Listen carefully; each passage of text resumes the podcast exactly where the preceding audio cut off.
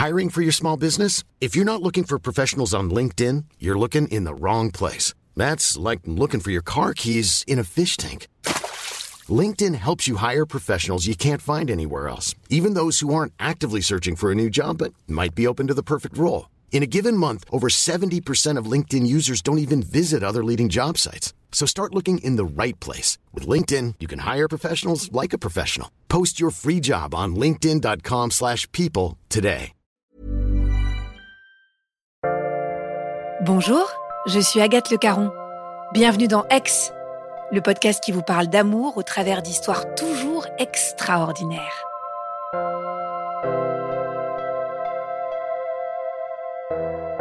Finalement, les histoires d'amour qui vous sont racontées ici ne sont que des allégories de la vie en général.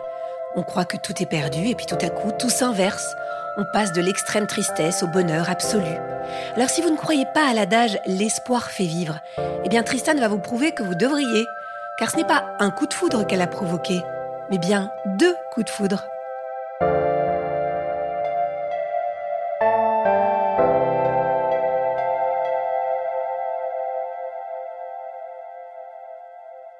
Alors cette histoire, elle commence en 2012. Donc je suis chroniqueuse euh, à la radio, à Radio France, et je rencontre un garçon, on se met vite ensemble, on se met vite à vivre ensemble aussi. Et deux ans plus tard, je tombe enceinte. J'ai jamais été une, euh, une femme avec la volonté d'enfant euh, absolument chevillée au corps je suis la mère la plus heureuse du monde aujourd'hui, mais c'est pas quelque chose qui me travaillait. L'horloge biologique a jamais été quelque chose qui m'angoissait, et donc j'avais pas ce besoin de, de vite tomber enceinte ou quoi que ce soit. C'est complètement un projet commun euh, d'avoir un enfant, d'autant plus que j'ai toujours utilisé comme moyen de contraception l'implant. Donc ça impose euh, bah, d'aller voir le médecin, de le faire retirer, voilà. Et euh, cette démarche-là aussi, d'ailleurs, on l'avait faite ensemble. Donc euh, voilà, c'était parfaitement assumé, voulu de, de, nous deux. Et je tombe enceinte en tout début d'année 2015.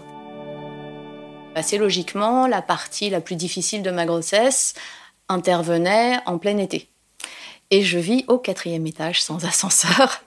Ce détail a son importance dans l'histoire parce que du coup, à, peu près à six mois de grossesse, je vais demander à mon compagnon, si ça ne dérange pas, qu'on aille vivre en Normandie chez ma mère, qui vit dans un corps fortifié euh, moyenâgeux, donc frais, et de plein pied surtout, dans la campagne. Et je lui demande du coup s'il est d'accord de m'accompagner pour que je finisse ma grossesse là-bas et que j'ai plus à monter les quatre étages, surtout qu'en 2015, c'est une année de canicule assez importante.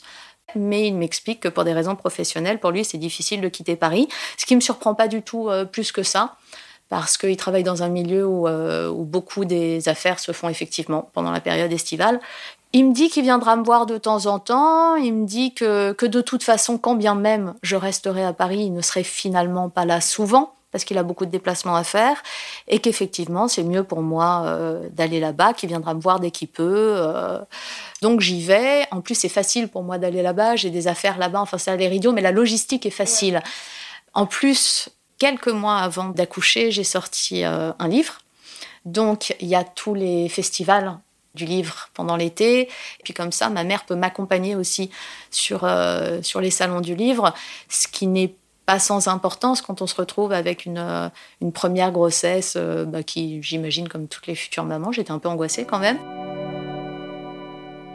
Il a été marié, il a eu un enfant, il semble être un père merveilleux. D'ailleurs, je me souviens que quand parfois euh, des amis, sur le ton de la rigolade, quand ils me disent euh, tu vas voir qui, va partir et que l'histoire va se répéter, puisque moi-même, mon, père n'est pas resté après ma naissance, à chaque fois, je dis alors ça, non, il peut avoir tous les défauts du monde, mais en revanche, euh, s'il y en a bien un qui est un, père très, très présent, c'est lui tous les voyants sont ouverts et surtout, je suis pas d'un naturel à m'inquiéter dans mes histoires de couple. Pas du tout. Dans ma tête, tout se passe bien et la rentrée arrive gentiment. Vers le mois de septembre, je commence à, revenir à l'appartement parce qu'il faut préparer euh, un minimum euh, la chambre de cette petite fille qui va arriver, que c'est pas si évident que ça puisque mon appartement est tout petit. Faut savoir qu'il vit chez moi. Donc, euh, bah, on est passé d'un appartement qui était fait juste pour moi à un appartement qui a dû être fait pour deux voire pour trois quand son fils euh, était à la maison. Et là, il faut que ça devienne un appartement euh, fait pour nous et pour un bébé. Lui n'est pas souvent là, donc déjà, ça règle une partie du problème, euh, en ce sens que c'est plutôt à moi de préparer la chambre, puisque lui fait beaucoup de déplacements professionnels. Et là encore, moi, ça m'inquiète pas plus que ça, en fait.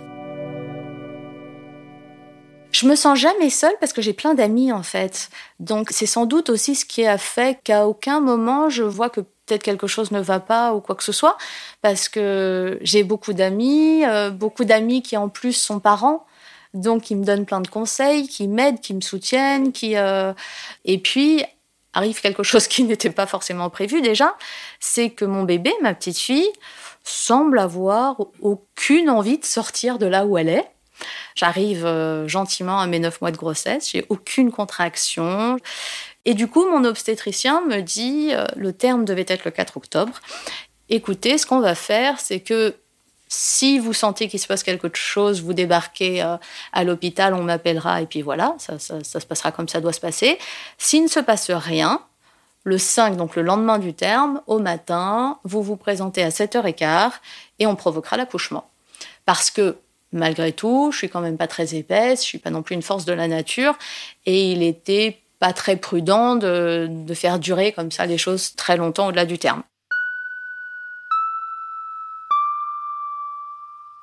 Moi, je m'imagine pas du tout me lever à 5 heures du matin le jour de mon accouchement pour, euh, pour être prête à être euh, à l'hôpital à 7h15. Et je me dis, la meilleure idée, c'est sans doute de prendre une petite chambre d'hôtel à côté de l'hôpital et comme ça, tout sera beaucoup plus relax. Et j'en parle à mon compagnon, qui me dit que c'est une très bonne idée, mais qui m'explique que pour des raisons professionnelles liées à un événement qui se passait la veille, justement le 4 soir, je le sais depuis de longue date que cet événement doit avoir lieu, il me dit qu'il ne pourra me rejoindre que le lendemain à l'hôpital, au moment où le travail commencera, mais qu'il ne peut pas aller avec moi à l'hôtel le soir même.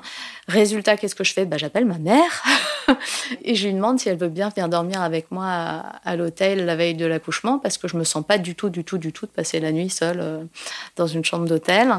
Elle passe me prendre euh, la veille de la naissance. Il m'accompagne jusque sur le trottoir au moment où je monte dans la voiture de ma mère. Et on est tous les trois d'accord sur le fait que dès que le travail commence, euh, bah, il débarquera.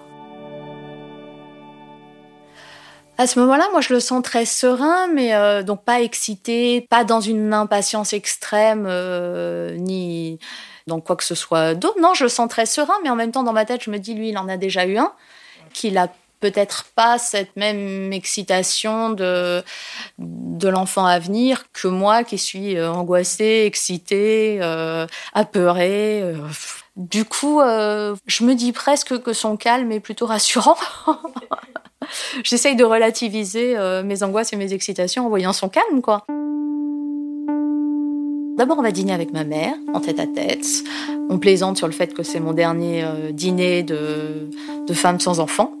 Et après, on a des amis avec lesquels on se rejoint et on fait des photos avec mon gros ventre en se disant que c'est le dernier jour où je le porte. J'en garde vraiment un merveilleux souvenir et j'en garde un, un souvenir euh, joyeux et léger surtout. Et puis on rentre à, l'hôtel vers euh, minuit et demi, une heure du matin. Et un peu avant une heure et demie, je reçois un SMS et mon compagnon me dit que il se sépare.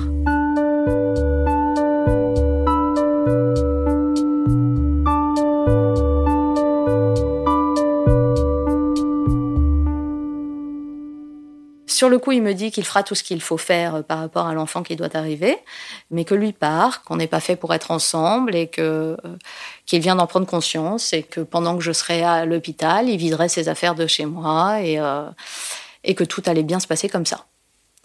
Ça a été un moment très compliqué. Je pense que je me souviens de ce moment comme d'un moment très difficile parce que je m'interdis absolument de pleurer parce que je refuse de réveiller ma mère qui s'est endormie à côté de moi, parce que je connais quand même un peu ma mère.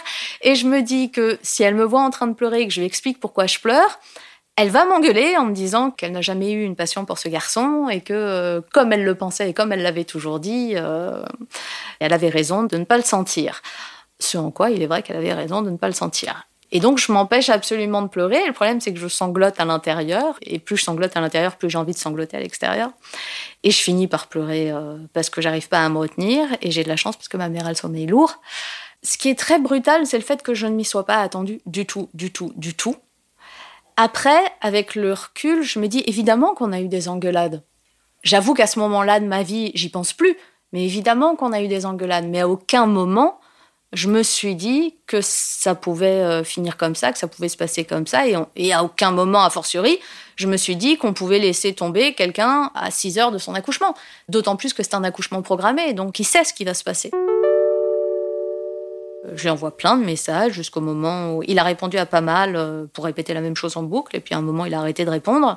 Et puis je finis par aller me passer un coup d'eau sur le visage et à me dire qu'il faut que je m'endorme, que ça va lui passer, que c'est sans doute un petit stress avant naissance, que je vais me réveiller, que ça sera un autre jour et que je vais l'appeler euh, quand le travail aura commencé et que tout se passera très bien.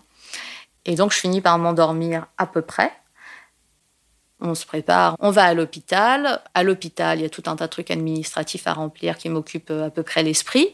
Et puis, je finis par réussir à me convaincre qu'en réalité, c'est un coup de nerf et que ce coup de nerf allait euh, passer. Donc, on me fait euh, tous les traitements piqûres d'ocytocine qui s'en suivent pour provoquer l'accouchement.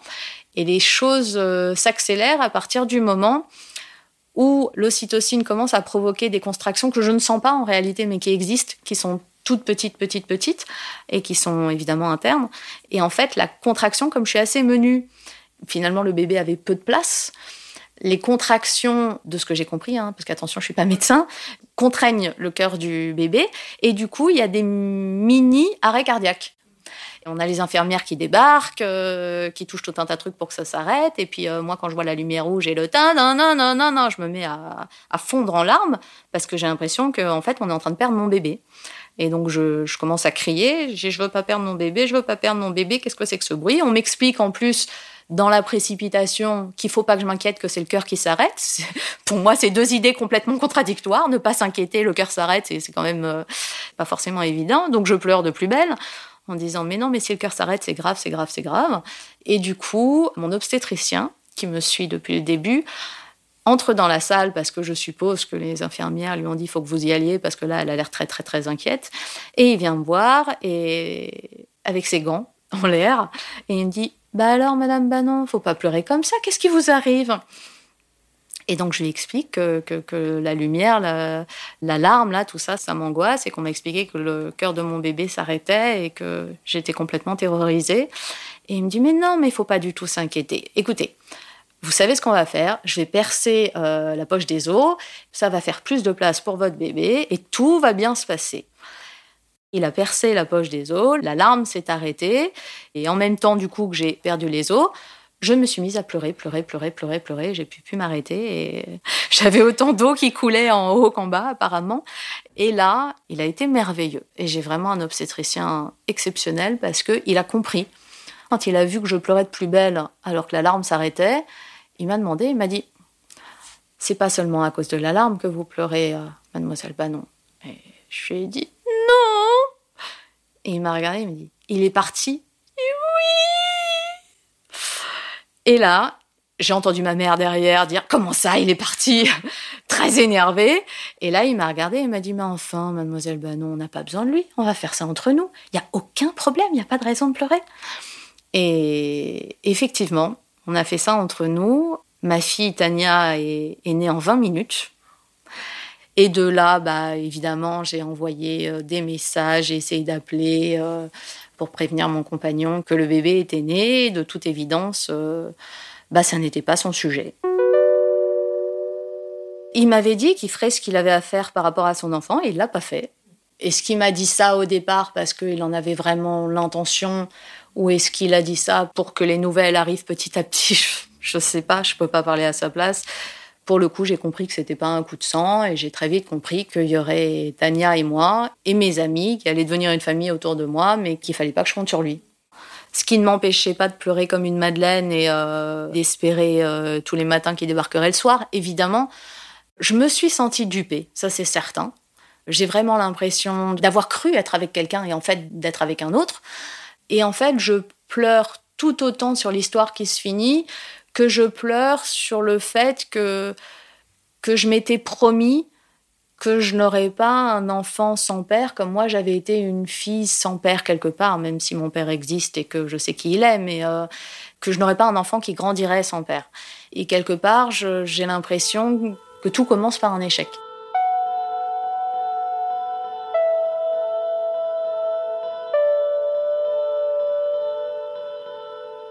Toujours à, la maternité. J'y suis presque bien finalement parce que les sages-femmes s'occupent énormément de moi. Tout le monde s'entend sans me le dire pour que globalement je sois jamais seule. Je dois vraiment remercier tous mes amis parce que personne ne m'a laissé seule une fraction de seconde. Et du coup, j'ai cette angoisse de me dire euh, qu'est-ce qui va se passer quand je vais sortir d'ici? Parce que je suis presque coupée du temps, je suis dans une bulle, je suis sous cloche, on s'occupe de moi, on m'aide à m'occuper de ma fille.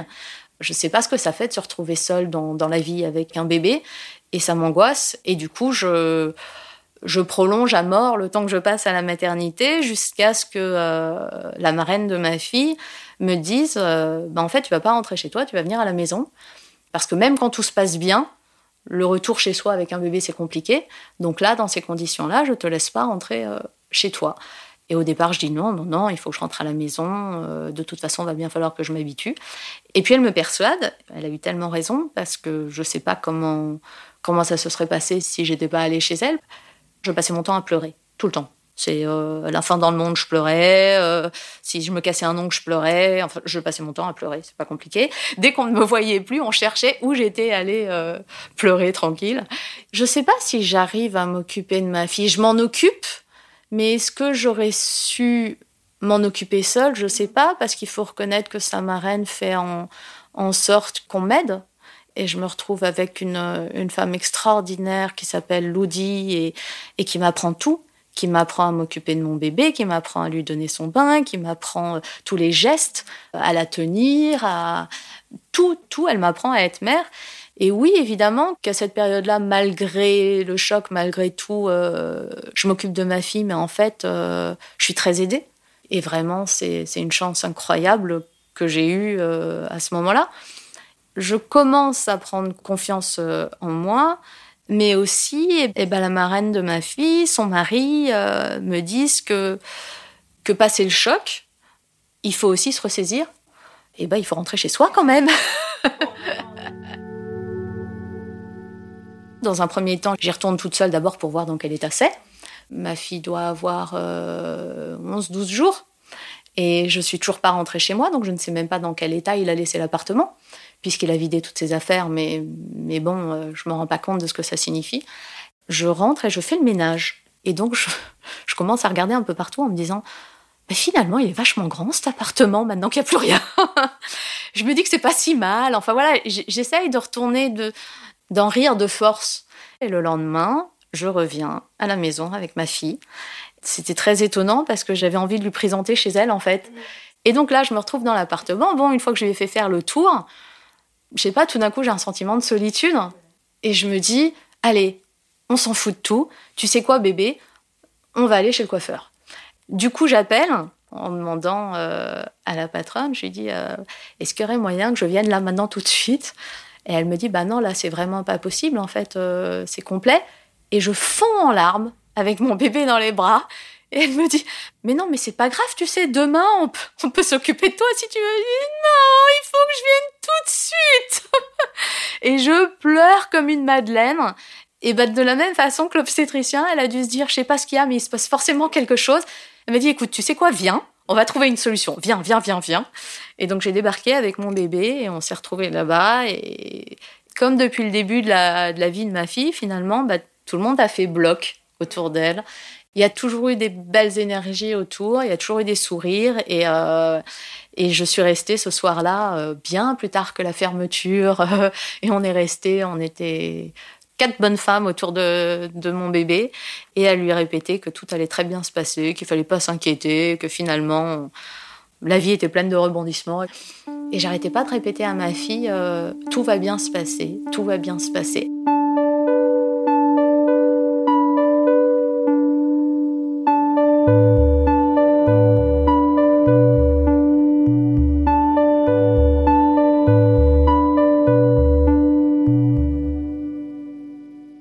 Petite vie commence à se construire comme ça, et je finis par y prendre du plaisir. Je finis par aimer cette vie-là, et ma fille m'aide énormément, parce qu'il faut savoir que j'ai une fille qui, dès la maternité, dormait 15 heures par nuit, immédiatement. Ça, les, sages-femmes euh, m'ont expliqué à l'hôpital. Elles m'ont dit, euh, c'est assez fréquent quand la mère a eu un choc. L'enfant, en fait, quand il arrive, il le ressent, il veut pas déranger.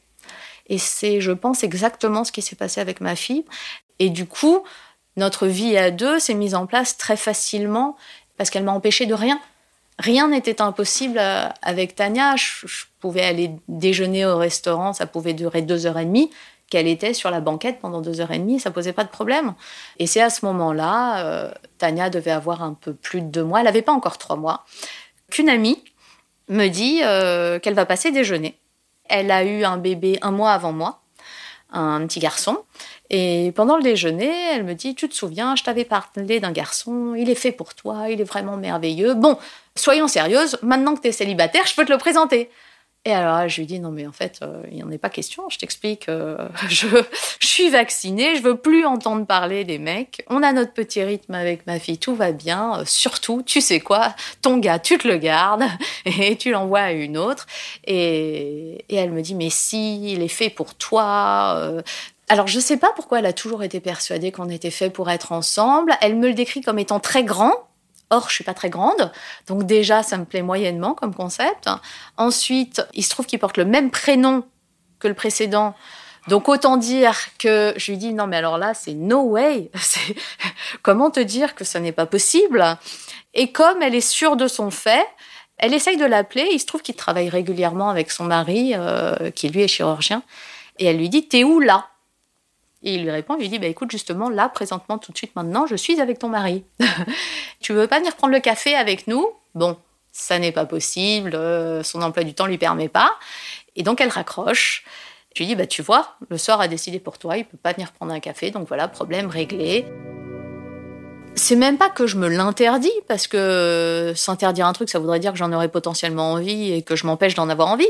C'est juste que ça ne me traverse même pas l'esprit. J'ai une petite fille qui a même pas encore trois mois. J'ai fini de pleurer depuis, euh, allez, un mois et demi à tout casser. Je suis bien, je suis tranquille. Euh, non, j'ai pas envie en fait, ça m'intéresse pas. Et puis je vois qu'elle est hyper déçue qu'il puisse pas venir prendre un café. Et plus par jeu, par provoque, par amusement, et puis parce que j'ai envie de la faire euh, sourire, parce que c'était gentil, ça partait d'une tellement belle attention je me dis, euh, tiens, je vais aller euh, sur les réseaux sociaux. C'est quoi son pseudo à ton monsieur parfait? Et je le trouve sur les réseaux et j'ouvre une conversation à trois. Et je lui dis, je ne sais plus quoi exactement, mais un truc du genre, alors il paraît que tu peux pas venir prendre un café, euh, notre amie commune est au bord des larmes, c'est dramatique. Il répond tout de suite. Le soir, sur cette conversation à trois, on continuait toujours de s'envoyer des messages et je trouvais ça sympathique et, et ça m'allait bien comme ça en fait. J'étais ravie qu'existe quelqu'un quelque part que ça amuse de m'envoyer des messages et à qui ça semble faire plaisir, mais que ça ne soit que ça. C'était parfait. C'était exactement à ce moment-là de ma vie avec ma fille ce dont j'avais envie. Je ne voulais surtout rien d'autre. Je vois pas sa photo parce que sur sa photo de profil, il avait un casque de, de sport d'hiver il devait faire du surf ou je ne sais quoi. Euh, je sais juste euh, ce qu'elle m'en avait dit. Donc, il était très grand, qu'il était plus ou moins blond, mais pas vraiment, euh, qu'il avait les yeux clairs, mais elle savait plus vraiment de quelle couleur, mais qu'il était fait pour moi. Voilà. Et le soir, il passe de la conversation à trois à une conversation à deux. On fait plein de blagues. Il me parle de son boulot, je lui parle du mien. Je sais qu'il y a un moment où je lui dis il faut que j'aille donner son bain à ma fille. Et où là, tout d'un coup, il me dit euh, T'as une fille, elle a quel âge? Et donc, je lui dis euh, Bientôt trois mois. Et alors, il comprend pas du tout. Il m'envoie un message en disant euh, Mais enfin, je croyais que tu étais célibataire. Je dis Ah oui, ça c'est vrai aussi. Les deux sont vrais. J'ai une fille et je suis célibataire. Les, les, deux sont parfaitement parfaitement authentique. Évidemment, du coup, je lui explique euh, ce qui s'est passé et avec beaucoup d'élégance et de galanterie, euh, il me dit des phrases toutes faites qui font plaisir, comme il ne sait pas à côté de quoi il passe. Et on continue à, rire sur, euh, sur tout et sur n'importe quoi, à faire. On faisait beaucoup de blagues. On aimait bien faire des blagues et, et moi j'étais ravie d'en faire et d'en recevoir. Et donc il revient à Paris et il me propose d'aller au théâtre. Et alors là, je suis bien embêtée. Ah non, non, non, j'ai dit que ça m'allait très bien, moi, d'échanger des messages. ça m'allait très bien, j'avais pas envie que ça aille plus loin, je trouvais ça chouette d'échanger des messages, je trouvais ça... C'était léger, c'est un truc de gamin un peu, on attend le prochain message, c'est un truc euh, assez joyeux et assez... Euh, oui, ça me faisait me ressentir comme une gamine et je trouvais ça chouette. Il me propose d'aller au théâtre et sur le coup, je me dis ah merde, euh, moi j'avais pas du tout prévu ça. Moi je croyais qu'on allait rester à s'envoyer des messages comme ça sans se voir pendant euh, des centaines d'années jusqu'à ce que mort s'en suive. Ça m'allait très bien. Je sais toujours pas à quoi il ressemble à ce moment-là. Et je me dis finalement c'est un moindre mal. Le théâtre c'est pas mal parce que on va être occupé à regarder quelque chose ça va nous donner un sujet de discussion avant et ça nous donnera un sujet de discussion après. Puis après, je rentre à la maison. Puis là, il me dit, c'est quand même un peu bizarre d'aller au théâtre sans s'être rencontré. Il faut mieux qu'on se prenne un café avant. Et alors là, me voilà bien embêtée. Parce que je me dis, mais non, il est très insistant, ce garçon. Non, non, non, je ne peux absolument pas aller prendre un café. Et du coup, comme je ne sais pas trop comment faire en sorte que il obtienne son café mais que néanmoins cette situation telle qu'elle est demeure et que finalement on continue à s'envoyer sagement des messages et à se faire plaisir comme ça, je trouve une opportunité qui est qu'en fait euh, l'école supérieure de journalisme qui tient salon au salon de l'étudiant Port de Versailles me demande de lui accorder une interview dans le cadre de, de la radio qu'ils ont sur place et j'ai accepté et ça tombe un dimanche. Ça a l'air innocent le fait que ça tombe un dimanche, sauf que je n'ai personne pour garder ma fille un dimanche. J'ai demandé à tous les amis, j'ai demandé à Ludi qui, le dimanche, c'est le jour du Seigneur, elle peut pas. Et donc j'ai aucune solution. Et je me dis, bon, bah, où j'y vais avec mon bébé, mais ça va quand même pas être hyper pratique, ou m'est donné cette possibilité qui tout d'un coup veut absolument prendre un café? je me dis, je vais lui demander, on sait jamais. Et donc je lui dis, je dis, écoute, si tu veux vraiment prendre un café, j'ai une idée. Voilà, donc j'explique euh, l'interview, le dimanche, le truc, le fait que j'ai personne pour garder ma fille. Et je lui dis donc, tu nous rejoins en bas de l'appartement, enfin en bas de l'immeuble. On prend le Uber ensemble. Comme ça, on fait connaissance dans le Uber et puis je vais te présenter ma fille. C'est important parce qu'après, tu vas la garder en fait pendant toute la durée de l'interview. Ce que je me suis dit, c'est que le fait de se retrouver avec un bébé dans les bras allait lui faire prendre conscience que je n'étais absolument pas la bonne option mais que le temps qu'il en prenne conscience, il aurait gardé ma fille et j'aurais donné mon interview. Que donc après, vraisemblablement, il me dirait bon bah on va peut-être pas aller prendre un café, mais qu'à minima, au moins j'aurais réglé mon problème. et donc il accepte.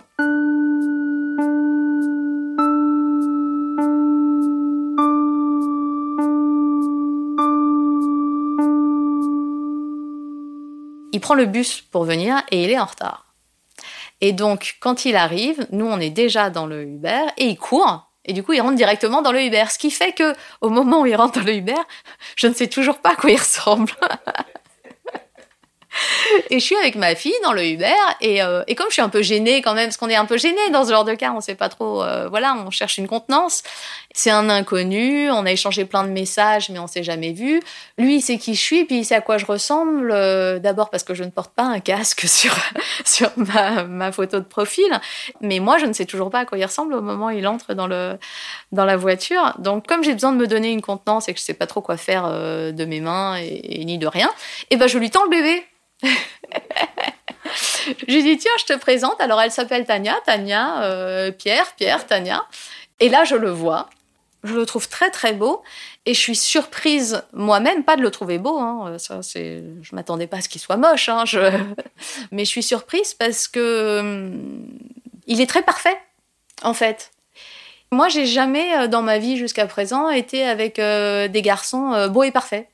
C'est ni bien ni mal, je veux dire, mais c'est j'ai pas l'habitude.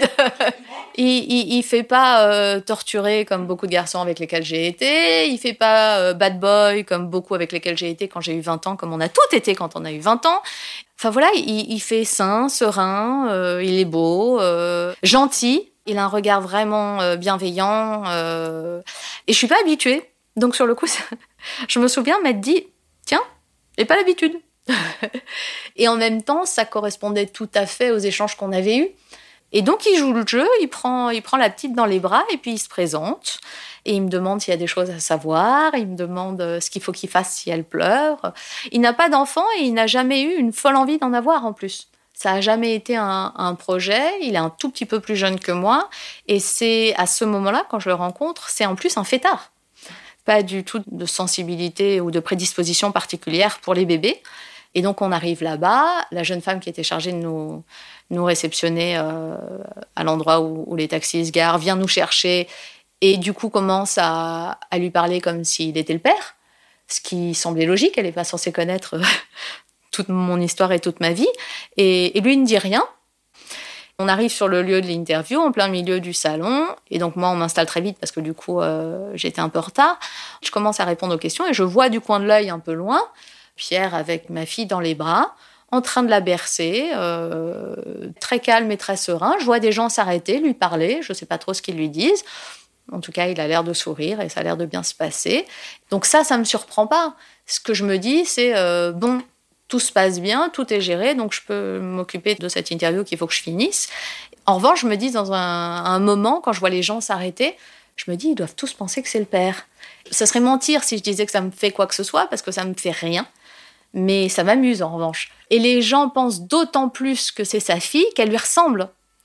Et qu'elle lui ressemble beaucoup plus qu'elle ne me ressemble.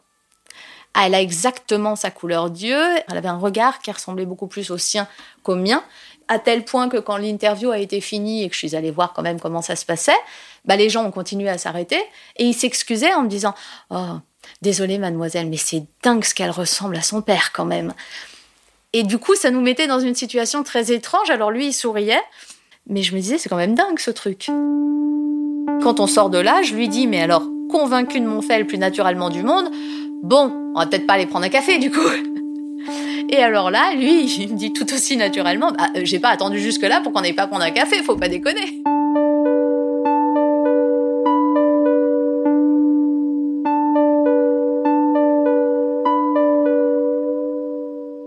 Reprend un, taxi jusque près de chez moi et on va prendre un café.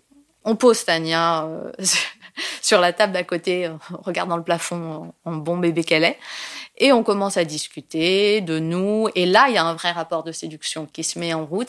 C'est vraiment au moment où on a pris ce verre qu'il y a quelque chose qui a basculé et qui n'a vraiment, vraiment, vraiment rien à voir avec le fait que ça se soit bien passé avec le bébé avant. Comme je n'étais pas en recherche d'un père pour Tania, le fait que lui, ça se passe bien avec elle, c'était pas mon sujet en fait. Que, lui s'entende bien avec ma fille, euh, bon, bah tant mieux mais je recherchais pas de père pour ma fille et que Tania s'entende bien avec lui, ça n'était pas une surprise. J'avais jamais vu mon bébé ne pas accrocher avec quelqu'un. Il se trouve qu'il s'est passé quelque chose à ce moment-là et qu'on s'est plus tous les deux et que comme ça s'était bien passé avec le bébé, c'était possible et on pouvait envisager quelque chose. Il me pose plein de questions. On n'est pas vraiment dans les questions intimes, mais en revanche, il me pose plein de questions sur ma vie, sur notre vie à, Tania et moi sur euh, comment on organise nos journées, sur euh, voilà, il me raconte lui parce qu'il fait un travail euh, dans le domaine médical que je connaissais pas du tout. Donc il me raconte comment ça se passe et donc ça dure assez longtemps à tel point qu'il finit par s'apercevoir qu'il est en retard pour sa soirée entre copains qu'il avait à l'autre bout de Paris dans les quartiers où on fait la fête. J'avais pas la poussette, j'avais rien. Et donc, il me propose de me raccompagner jusqu'en bas de mon immeuble pour me la porter. Donc il la porte sur tout le chemin. Et arrivé en bas de l'immeuble, euh, je lui dis que je suis au quatrième sans ascenseur. Et donc il me dit, bah, attends, je vais te la monter. Et donc il la monte et il repart vite parce qu'il était vraiment, il avait des amis qui l'attendaient euh, dans un restaurant depuis une bonne heure. Il m'envoie tout de suite un message en me disant qu'il a été ravi, tout ça, voilà. Et vers, euh, je sais pas, vers 11h30, minuit, je me couche, j'éteins mon portable et quand je me réveille le lendemain matin, j'ai un message qu'il m'a laissé complètement torché entre 3h et 4h du matin, je sais plus exactement, disant que on lui manquait beaucoup, ma fille et moi, et qu'il espérait nous revoir vite, et que ça l'embêterait beaucoup si on ne se revoyait pas, et qu'il serait très triste. Et je trouve ça très attendrissant et, et très... Et pour le coup, là, en revanche, le fait qu'il inclue ma fille dans l'histoire me touche d'autant plus pendant plusieurs jours jusqu'au jour où on devait aller au théâtre. On s'envoie des messages. Je suis encore très réservée, je suis, sur la défensive. Je suis sur la défensive euh, blague. Je me défends par l'humour beaucoup. Quand je suis mal à l'aise, je fais des blagues. Et puis donc le jour du théâtre arrive. J'avais prévu que ma fille parte pendant cinq jours chez une amie. Très bizarrement, peut-être parce que très tôt, justement, il y a eu beaucoup de monde autour de moi pour m'aider à m'en occuper. J'ai jamais eu de difficulté à confier ma fille. Et nous sommes allés au théâtre, assez gênés, je crois, l'un et l'autre, finalement, un peu comme des enfants.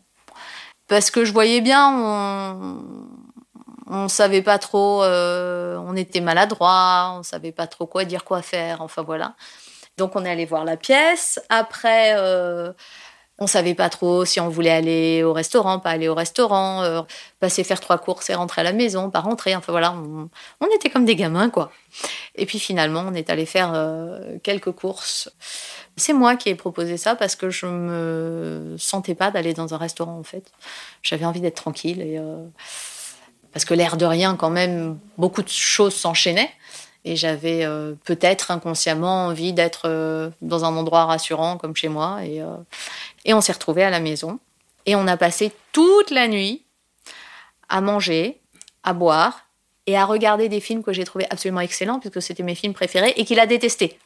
On a beaucoup parlé avant les films, mais même beaucoup parlé pendant les films, parce que comme de toute façon, il ne les aimait pas, on loupait pas grand-chose. Moi, je les connaissais par cœur. Et on a été très sages toute la nuit. On a dû faire des bisous, mais c'est tout. Ce qui fait qu'à 6 heures du matin, parce qu'il commençait à travailler très tôt dans les hôpitaux, à 6 heures du matin, il est parti travailler après avoir fait euh, une nuit blanche. Le soir, pour le coup, on s'est envoyé plein de messages, mais on était chacun chez nous parce qu'on avait besoin de dormir quand même. Hein. Au bout d'un moment, on était très fatigués. Ça faisait quand même euh, près de 48 heures qu'on était debout, donc il fallait quand même penser à dormir. Et puis, le jour d'après, je crois que j'avais des amis qui devaient venir prendre un, verre, un apéro à la maison.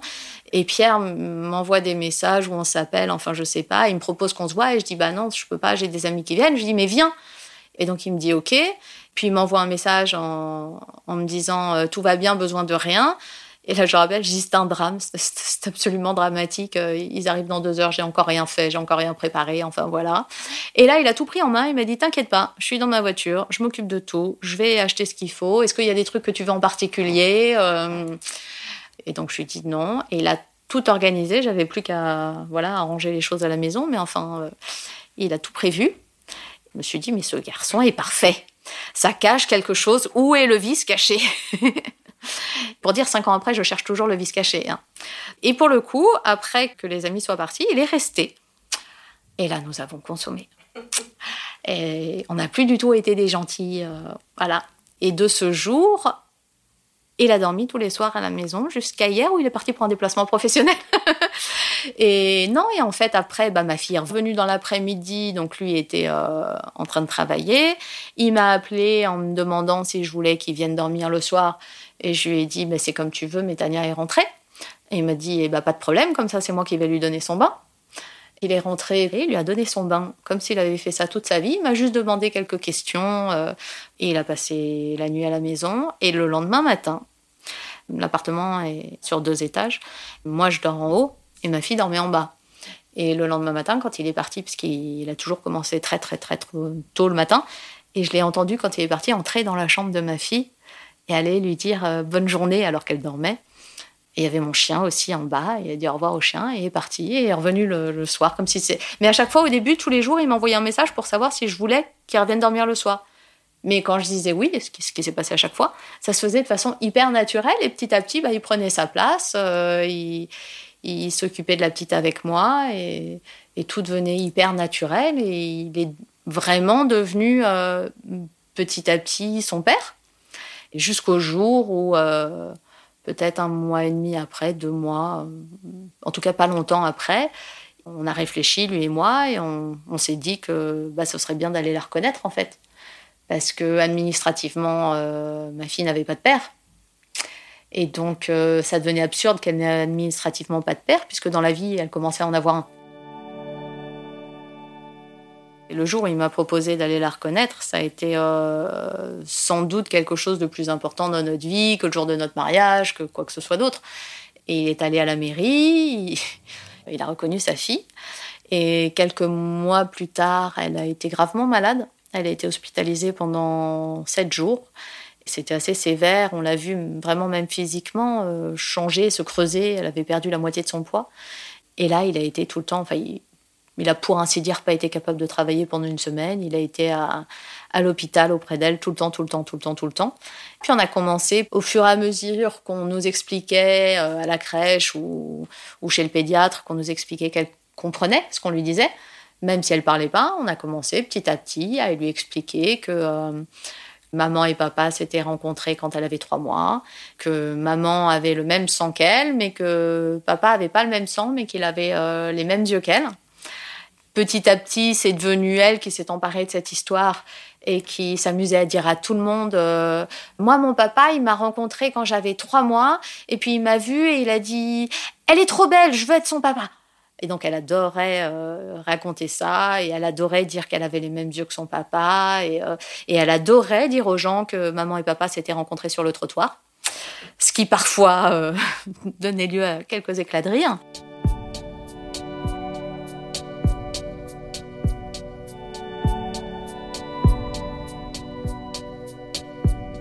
Aujourd'hui, on a son petit frère depuis février 2020, donc depuis bientôt un an et demi.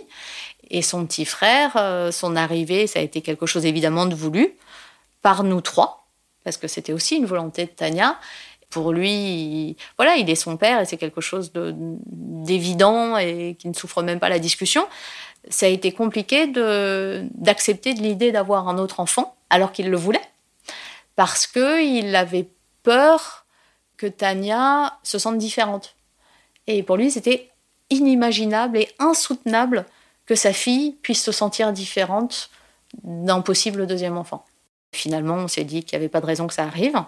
Et Ethan est arrivé euh, en février de l'année dernière. Et vraiment, je demande à ce que quelqu'un qui ne connaisse pas notre histoire s'aperçoive que qu'il partage son sang avec l'un et avec l'autre, ou que les enfants sont différents par rapport à lui, ou quoi que ce soit. C'est vraiment, euh, il a deux enfants dont il est pareillement père, et ça a même euh, bouclé la boucle et clôturé l'histoire, parce que c'est sans doute ce qui manquait à la cohérence euh, de ce qu'on s'amuse souvent à appeler une famille autoconstruite, c'est-à-dire que Tania a fait de lui un père, moi, il a fait de moi une femme puisqu'on s'est mariés, Tania euh, adore raconter que c'est notre mariage à tous les trois, puisque c'est elle qui nous a accompagnés à l'hôtel, c'est elle qui nous a tenus, puisque moi j'ai pas de j'avais pas de père pour m'amener à l'hôtel, donc on savait pas trop comment comment gérer cette chose-là. Et finalement, c'est Tania qui nous a pris euh, l'un dans une main et l'autre dans l'autre main et qui nous a amenés euh, devant le prêtre. Et finalement, sans doute que la seule chose qui manquait à notre famille, c'était d'avoir un petit bonhomme euh, qui vienne clôturer l'histoire et qui vienne euh, boucler tout ça. Et voilà, et c'est arrivé. Tania est la sœur la plus heureuse du monde de s'occuper de son petit frère. Et Pierre et moi, on, est hyper fiers et hyper heureux euh, de nos enfants et de ce qui s'en dégage comme facilité, comme simplicité. C'est-à-dire que tout a toujours été évident. Elle m'a demandé euh, il y a pas longtemps, elle m'a dit mais, mais comment papa il a pu mettre la graine puisqu'il m'a rencontré quand j'avais trois mois? Je lui ai dit, je dis mais c'est pas papa qui a mis la graine, c'est un monsieur qui a mis la graine. Et il y a des messieurs comme ça, tu sais, ils, veulent faire des enfants. C'est un monsieur qui voulait que, que, tu existes, mais après ils veulent pas être papa. je lui dit mais c'est pas, pas grave puisque tu as rencontré papa. Pour nous c'est très simple, c'est parfaitement intégré comme ça.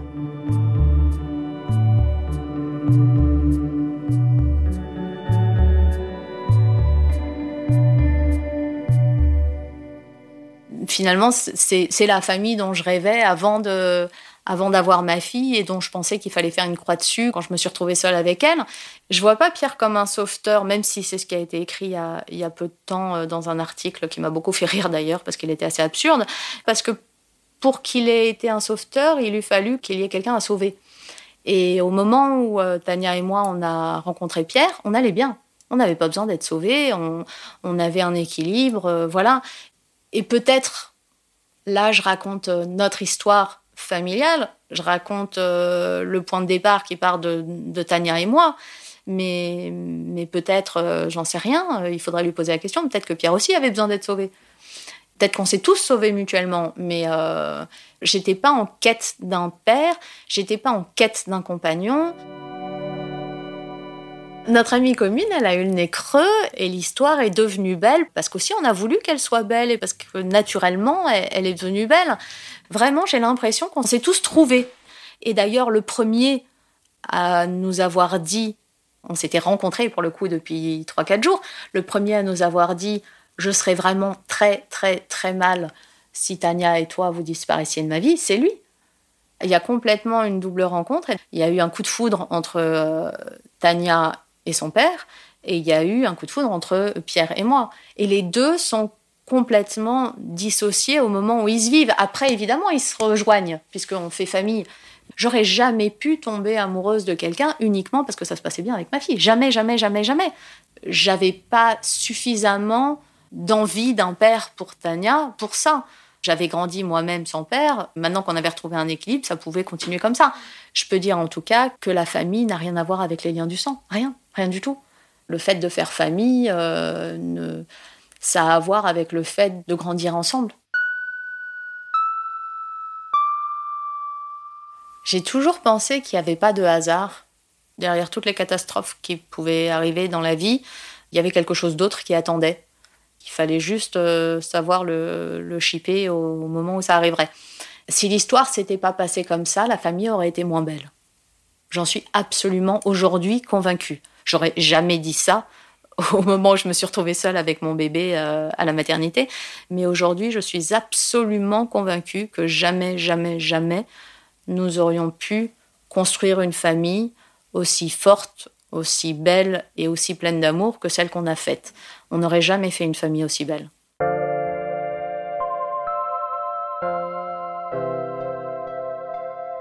Est exactement comme il en a l'air. Il a l'air rassurant, droit, bienveillant, stable, serein, sain, absolument pas torturé. Tout sauf romancier. il est très exactement ce qu'il faut pour quelqu'un qui serait, quel que soit ce quelqu'un, qui serait une romancière, qui aurait vécu des moments un peu particuliers, qui serait un petit peu torturée sur les bords et qui aurait une, propension à, à glisser vers le bas assez facile si on ne lui rappelle pas qu'il y a beaucoup de lumière en haut.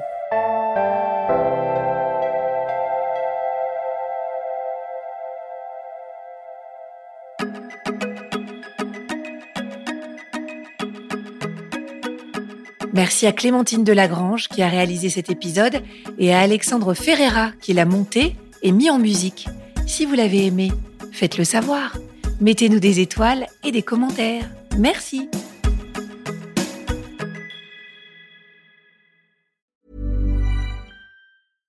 Mom deserves the best, and there's no better place to shop for Mother's Day than Whole Foods Market. They're your destination for unbeatable savings, from premium gifts to show-stopping flowers and irresistible desserts. Start by saving 33% with Prime on all body care and candles. Then get a 15-stem bunch of tulips for just $9.99 each with Prime. Round out Mom's menu with festive rosé, irresistible berry chantilly cake, and more special treats. Come celebrate Mother's Day at Whole Foods Market.